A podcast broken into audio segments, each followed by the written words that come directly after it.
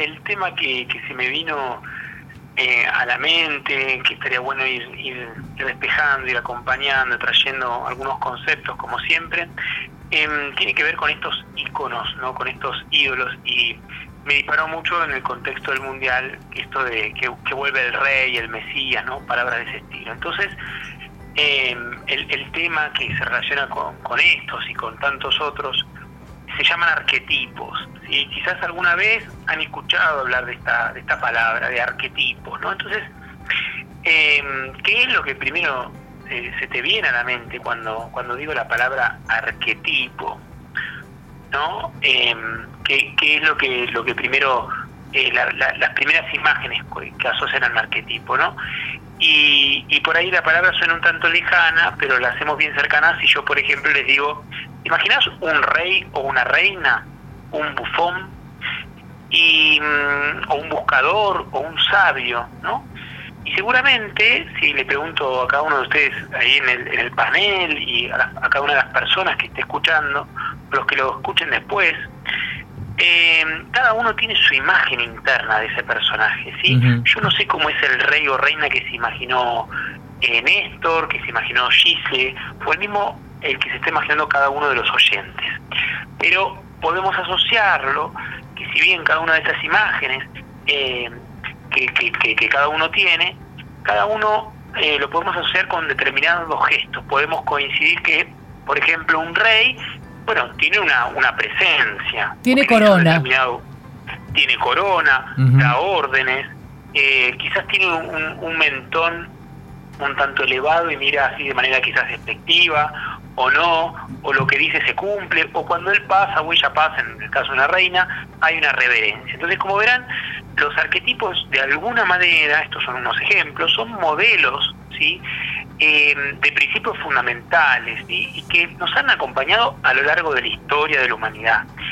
Y bueno, sus, orígenes están en los relatos, en las narrativas. No olvidemos que somos, como seres humanos, que a diferencia de otras especies, tenemos un lenguaje y habitamos en el lenguaje. ¿sí? El lenguaje ¿no? nos estructura nuestro pensamiento, nuestra forma de ver el mundo.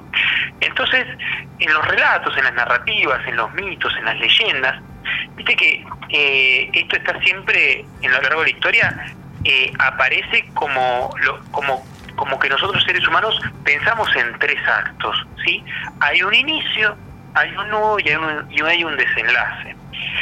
Entonces, eh, somos contadores de cuentos, ¿sí? Y, nos encantan los relatos, nos encanta eh, ver qué es lo que va a pasar, la acción, el movimiento. Entonces, esto que tiene que ver con que tenemos una mente discursiva, ¿no? Que, siempre está en el pasado, en el presente, en el futuro, y a través de los relatos se va transmitiendo información, historias, acontecimientos, los relatos orales, y aparecen estos personajes, ¿sí? Los arquetipos son como si fuesen la aplicación Pinterest, es como el Pinterest colectivo. Eh, y sabemos que eh, aparece el villano, aparece el sabio, el buscador, eh, el filósofo, bueno, entre tantos otros. Y estos arquetipos que aparecen en las historias de la humanidad, en los cuentos, son energías que todos nosotros, digo todos, absolutamente todos, eh, tenemos disponibles en este gran inconsciente colectivo. Es Carl Jung el que comienza a, hablar de esto, ¿no? De que no sabemos bien a qué rey, reina, sabio, mago eh, se refieren, pero cada uno tiene una imagen interna y, lo podemos eh, traer como energía. Por ejemplo, cuando lo necesitamos para, suponte, voy a tener una entrevista, una conversación difícil, y quizás me imagino un sabio, por ejemplo, no sé, voy a evocar a Merlín, y empiezo a adoptar el gesto de Merlín, una cara de que para mí significa misticismo, eh, sabiduría, conectar con mi sabio interno, y eso, aunque no lo crean, evoca cierta energía, evoca cierta forma, porque desde el cuerpo, desde lo que yo imagino, también suceden eh, ciertas experiencias y cosas eh, en mi relación con otros. Entonces, estas narrativas nos influyen, y las que hemos vivido y escuchado, y las podemos encarnar. Entonces son fuerzas que tenemos disponibles y que eh, al evocarlas van a tener un correlato en nuestro cuerpo, en nuestras emociones, en nuestro, nuestro lenguaje. Y yo le dijera, por ejemplo, no es lo mismo el cuerpo del buscador que el del rey o el del mago o el de o el que está, por ejemplo, en algún arquetipo que evoca más el guerrero, por ejemplo. Imagínate un guerrero, ¿no? lo que cada uno tenga en su cabeza. Entonces evocar esos arquetipos trae un cuerpo, una energía, una fuerza, un tono de voz que nos permiten eh, o nos dejan disponibles ciertas acciones o, cierta forma de vincularnos y relacionar. Entonces, em, ¿qué tal si nos, eh, nos, pensamos como, como historias, ¿no? que nuestra vida es una narrativa también, nuestra vida es una peli y vamos atravesando en la historia de nuestras vidas distintos arquetipos? ¿O acaso nadie nunca se enojó? Y ahí podemos decir, aparece el guerrero que cuida o protege lo que es importante para nosotros. O alguna vez no tuvimos esa crisis de sentido que no sabemos hacia dónde vamos con nuestra vida, si nos gusta el trabajo, no queremos estudiar esto, nos queremos viajar, explorar. Bueno, el arquetipo del buscador se activó en nosotros. Lo que pasa es que lo tenemos tan metido que eh, ni siquiera lo, lo, lo, sabemos, pero esos son fuerzas, esos son los arquetipos. Entonces, eh, yo quiero proponerles entrar eh, en lo que es conocido, y acá voy a citar otro autor, de un libro que se llama El viaje del héroe, eh, que lo trae Joseph Campbell, y quiero hacer por supuesto un breve raconto, y para eso vamos a hablar de tres etapas. ¿sí? Eh, la primera se llama la etapa de la entrada a la transformación. ¿sí? Entonces imagínense, estamos en lo que se llama el mundo cotidiano, la línea de confort eh, nuestra, nuestro campo de acción que es bastante seguro. Me levanto a la mañana, por ejemplo, me hago el desayuno, tengo unas sesiones, hago el programa de radio, voy al trabajo y vengo, y las cosas que suceden están en un campo medianamente controlado. Digo medianamente porque no controlamos nada, pero es bastante predecible mi día. Entonces aparece, se despierta en, en nuestro interior un llamado. Esto es algo de mi mundo actual ya no me gusta, no me cierra, no sé bien qué quiero, no lo tengo claro, pero hay algo que me, me, me llama a hacer un viaje, ¿no? Eh, y ahí puede ser a un cambio de profesión, a hacer una búsqueda espiritual, a, cruzar eh, el, el, océano y encontrarme con otra cultura, no sé, lo que fuera. Entonces ahí, en la siguiente etapa, empiezan a, en el siguiente paso dentro de esta etapa, que es entrada a la transformación, se llama, donde aparece el llamado, después tenemos las resistencias, es decir, los enemigos de nuestro aprendizaje, es decir, ay, sí, tengo el llamado, pero bueno, mejor me quedo acá, en este eh, lugar, cómodo, calentito, con el sueldo seguro, con las cosas que yo me gusta la previsibilidad, previsibilidad, entonces empiezan a aparecer estas fuerzas que resisten en nosotros que dicen no, no salgas, no salgas, el miedo. Pero si logramos animarnos, incluso con incertidumbre, mucha incertidumbre, atravesar ese portal, esas resistencias, vamos a estar en, un, en, un, en un contacto en, en, el inicio de esta travesía, donde en este inicio de la travesía eh, empezamos a cruzar un umbral, porque ahí nos encontramos con los guías, con los referentes, con los maestros, puede ser un libro, alguien que nos cruzamos en este viaje que estamos explorando, donde decidimos dejar nuestra vida cómoda y, tenemos esa crisis de sentidos y cruzamos el, umbral. Y en este primer umbral empieza lo que se llama en la siguiente etapa el proceso de transformación, es decir, empiezan a aparecer acá eh, asociado con las narrativas, vieron los, los, los aliados, los enemigos, los desafíos, bueno, aparecen acá. Aparece una, una, una profunda transformación. Si entramos como en la cueva, en el mundo desconocido, mis herramientas, mis recursos, lo que sé, empieza a ser cuestionado, no sé si voy a ser capaz de hacer frente a esta aventura, con todos los periplos que ello conlleva, y me sumerjo en otra palabra que es típica de esta etapa del proceso de la transformación, que se llama el vientre de la ballena. ¿Qué es esto? El vientre de la ballena no es más ni menos que entrar en ese mundo totalmente desconocido, donde van a aparecer distintas emociones, miedo, entusiasmo, alegría, tristeza. Bueno, empieza toda una etapa de reconversión y transformación profesional, personal, empieza a cuestionar quién soy, lo que aprendí, a mis padres, al mundo conocido, a lo que está bien, lo que digo que está mal, todo, absolutamente todo. Y si atravieso ese umbral, ese punto de oscuridad que sigo caminando y no veo la luz, y lo atravieso con las dudas, con miedo, con lo que fuera, con valentía, con todo lo que conlleva, empieza después, al final, aparece la recompensa, la luz al final del túnel. Y es ahí donde empieza el fin del camino de transformación y cruzo otro umbral, que es el camino de regreso, donde entro en la siguiente y última etapa, que es el regreso de la transformación. Es decir, me vuelvo a volver al punto inicial, pero ahora transformado. Vuelvo al inicio, pero ahora miro con ojos nuevos lo que antes era mi realidad cotidiana. Y ahí puede ser que como yo cambié, todo cambia y puede ser que me rechace, que ya no lo quiera, y el mundo ese que antes era cotidiano ahora se despliega distinto. Me doy cuenta que ya no quiero esa profesión, ya no quiero esa pareja, no quiero ese cambio, y puedo volver a generar con el paso del tiempo otra vez un mundo cotidiano para volver a iterar, para volver a circular en esta rueda de transformación. Hasta acá, ¿cómo están con, esto que le estoy trayendo? ¿Es chino básico? ¿Se entiende? ¿Hay preguntas? Yo creo que venimos de ya con prototipos quizá muy, muy armados, eh, ya sea por, como siempre hablábamos, y esto traemos otros temas a colación que ya venimos tratando hace un tiempo aquí en la radio o que hemos tocado en su momento, cuando hablamos de los mandatos. Yo creo que uno también desde los inicios, ¿no? Desde los inicios uno mm. tiene algo, algo muy armado eh, que también nos acompaña todo el tiempo.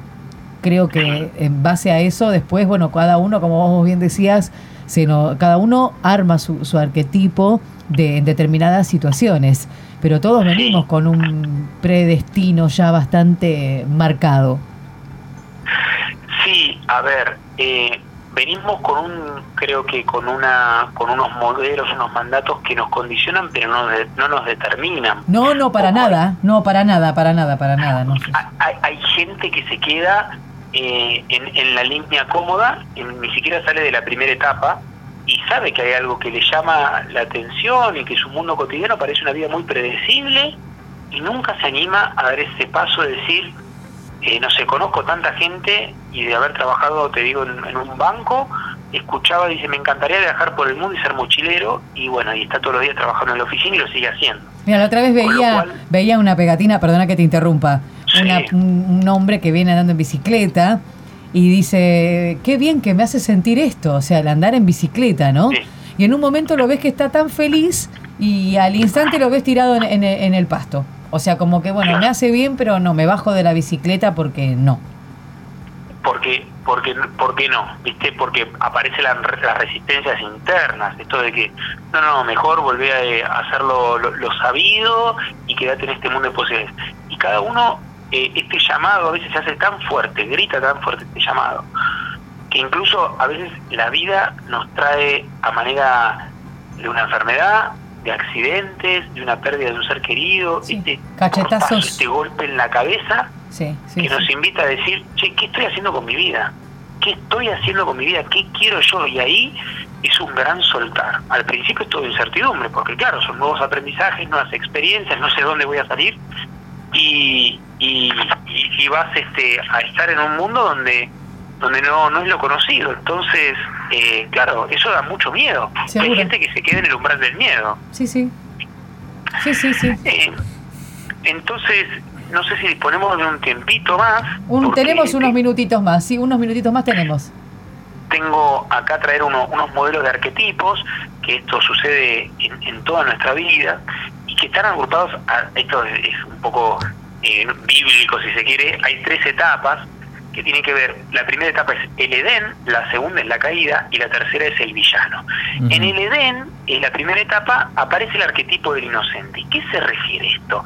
El inocente tiene que ver con que la persona que dice yo no tengo problemas, no, yo estoy bárbaro, estoy recómodo, estoy seguro, calentito, acá en el empleo, con mi familia, no, yo no, no tengo grandes ambiciones ni aspiraciones, aparentemente es una, tranquil, una tranquilidad no hay no hay un ánimo de buscar nada viste no no no no no tengo ganas de desafiarme a nada no estoy cómodo así hasta que entra en la segunda etapa que se llama la caída y ahí aparecen tres arquetipos. Aparece el primero que es el huérfano se llama que este bueno empieza de alguna manera a, a, a, a decir bueno qué hago ahora con mi vida siento dolor me siento desahuciado algo me pasó puede ser que esta persona estaba cómoda y calentita y su pareja lo deja, fallece un hijo, un familiar, algo ya fuera interno o externo, una fuerza lo, lo, lo, motiva, lo empuja a decir algo pasa, te corro de tu línea de comodidad. Y en ese eh, es como que queda desahuciado, ¿no? La persona dice, me pasa a mí esto, no sé qué hacer. Entonces entra en el siguiente arquetipo que es el, el bienhechor, ¿no? Eh, que bueno, acá nos, nos, nos, nos invita a, iniciar este, este viaje, de decir, bueno, a ver, ¿cómo puedo empezar a, a darle una vuelta a lo que me está pasando, a reinterpretarlo, a, a, contactar con, con, lo que me está sucediendo y eh, empezar un viaje, ¿no? A ver a dónde voy.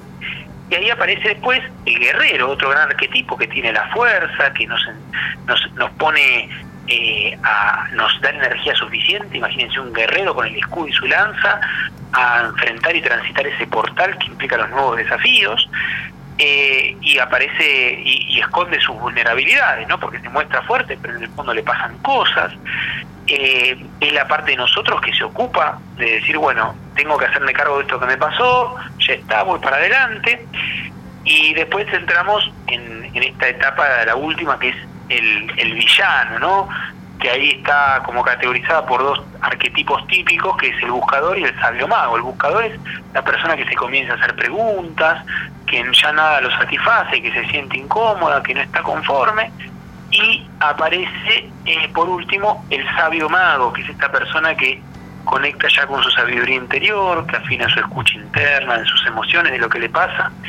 Y desde allí comienza eh, esa búsqueda eh, se hace una persona más sabia. Y sabiduría no tiene que ver con eh, cursos o, aprendizajes formales o académicos, sino que tiene que ver con escuchar y aprender de mis propias experiencias, de mis propios errores. Me voy haciendo sabio, ¿no? Al andar. Eh, y ahí comienza una etapa también de, transformación. Bueno, este, ¿cómo estamos? ¿Hay preguntas, algunas dudas? ¿Qué se le dispara con todo esto? Eh, Coincido con vos eh, plenamente en que una vez se está anestesiado y hay determinadas situaciones que nos pasan que nos hacen replantearnos la vida eh, nuevamente en un montón de aspectos. ¿no? Eh, yo creo que hay en algún momento de la vida detonantes más, menos, más fuertes, como vos hablabas de pérdidas, que es lo, lo más terrible que le puede pasar a un ser humano. Mm, y otro tipo de situaciones también que a veces te hacen tocar fondo y bueno y reaccionar y es como vos decís esta esta reflexión yo creo que, que la sabiduría también se, se basa en, en ser observador en escuchar y también ir aprendiendo, ¿no? Todo lo que nos pasa, en mayor o menor medida, es todo aprendizaje. Si uno eh, empezar a canalizar tanto lo bueno como lo malo, hasta lo más terrible o hasta lo más maravilloso que a uno le pasa, es todo aprendizaje. No importa si fue bueno, fue malo, si fue terrible, si costó salir, eh, si fue un acontecimiento maravilloso. Todo es aprendizaje, lo bueno, lo malo y, todo lo que nos pasa. Es, continuo aprendizaje. Exacto. Lo que pasa que, exacto, es muy interesante la óptica de lo que lo ves y yo adhiero. Eh, sí, y, es este, una frase que me gusta mucho que es eh, todo acontecimiento, suceso que nos sucede en nuestras vidas lo podemos ver o como una bendición o como una lección. Entonces siempre hay aprendizaje, siempre tenemos la posibilidad de, capitalizar nuestras experiencias y como vos decís, siempre estamos aprendiendo. Somos seres que tendemos a la evolución, tendemos al conocimiento, a la experiencia, al aprendizaje, entonces está en nuestras células, muy interno, eh, esta capacidad de, de aprenderlo. El tema es que saber, eh, saber interpretar los hechos como que son hechos neutros y nosotros podemos reinterpretarlos y darle otra forma, capitalizar experiencias, como vos decís, para, para enriquecernos ¿no? y, crecer. Eh, pero bueno, hay gente que se queda atrapado en un relato, en algo que sucedió y no lo suelta, ¿eh? y pasan, no sé, 40 años y sigue atrapado en la misma historia. Toda la, vida, sí, sí, sí, tal cual, tal cual. es, muy triste, pero esto es como yo digo siempre, cada uno hace a lo que puede, lo que puede, es... es eh, algunos pueden más, otros pueden menos. ¿Y qué más y qué es menos? No, también es. Si entramos en eso, cada uno hace, hace lo que, lo que puede, en los tiempos que puede y tiene su momento para darse cuenta. Es también cuando uno se pone en el papel de salvador de otro y no, la, salvación solamente está en uno, en un montón de aspectos, desde el lado del clic eh, ante algunas situaciones. Que puede haber un acompañamiento, nunca está de más, al contrario, hay, hay acompañamientos que son, eh, gracias a Dios, invaluables, ¿no? Hasta del que menos uno se imagina. Pero yo creo que, que, los cambios radicales están en, en uno, en uno, a la larga o a la corta, ¿no? Es como vos decís ahí, lamentablemente hay gente que durante toda la vida eh, lo lleva en la mochila, lo lleva en la mochila a todas partes donde va y es, es muy difícil vivir de esa manera, pero bueno, son tomas de decisiones que, que a veces, eh, yo creo que todo igualmente pasa en el momento que tiene que pasar ni antes ni después, ni, si uno se pone a hilar muy fino y a apreciar las cosas cómo pasan y cómo se van desenvolviendo, yo creo que hasta hay algo eh, conectado continuamente, a veces cómo se cómo pasan las cosas, cómo se desenvuelven los hechos en la vida de uno, ¿no? Hasta lo más imperceptible, hasta las señales más mínimas cuando estás totalmente desesperado o enfocado en lo que sea, eh, un, algo algo pasa que, que te hace darte cuenta de que de que algo más hay, de que todo está concatenado, que es así. Es así. Coincido, coincido, coincido.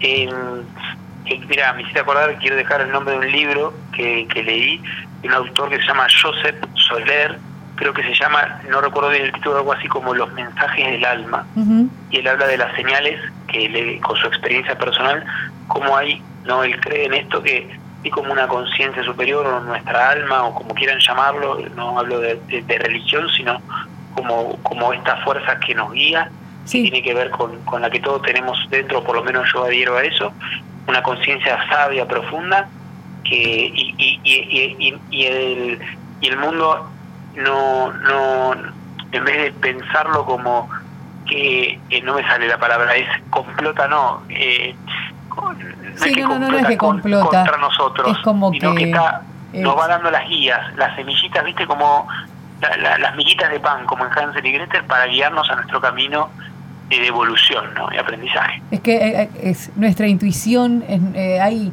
hay llamados interiores, alertas que inconscientemente nosotros los percibimos. De ahí a que a veces no se detectan es como, como, es muy, muy, a veces decís, por ejemplo, ¿para qué fui a tal lugar si para llegar me pasó esto, me pasó el otro, me pasó aquello? Ya no, no tendría que haber ido. Bueno, y si había la opción de no haber ido, ¿por qué? ¿Sí? Pero esta cosa de, no pararse a quizá, uy, esos alertas, eh, vos decías si para el universo conspira, ahí está, el universo conspira a nuestro favor. Ahí me había quedado pensando mientras tanto fui al archivo, busqué en el archivo la palabra y dije, para, no me puede ganar. Conspira. Bueno, esperemos que el universo, lo que nos resta de 2022, también conspira a nuestro favor y que el 2023 más aún todavía, Adrián. Exactamente, que conspire para lo mejor de nosotros, nosotras, todos, todas. Así que eso, eh, lo mejor. Adrián, como siempre un placer tenerte aquí en la radio. Nos queda una semana más, así que eh, la próxima semana va a ser el último encuentro. Luego nos vemos el año que viene. Eh, pero bueno, ya para que lo vayas sabiendo, a ver qué podemos, con qué podemos terminar el año. Sí, a ver qué tema podemos abordar, ¿te parece? Bien, me encanta, me encanta y muchas gracias por, por invitarme como siempre. Para mí es un verdadero placer aportar mi granito y, y traer eso, ¿no? Como un poquitito más de conciencia, o mejor dicho, lo que a mí me sirvió. Eh, y es un placer compartir con ustedes.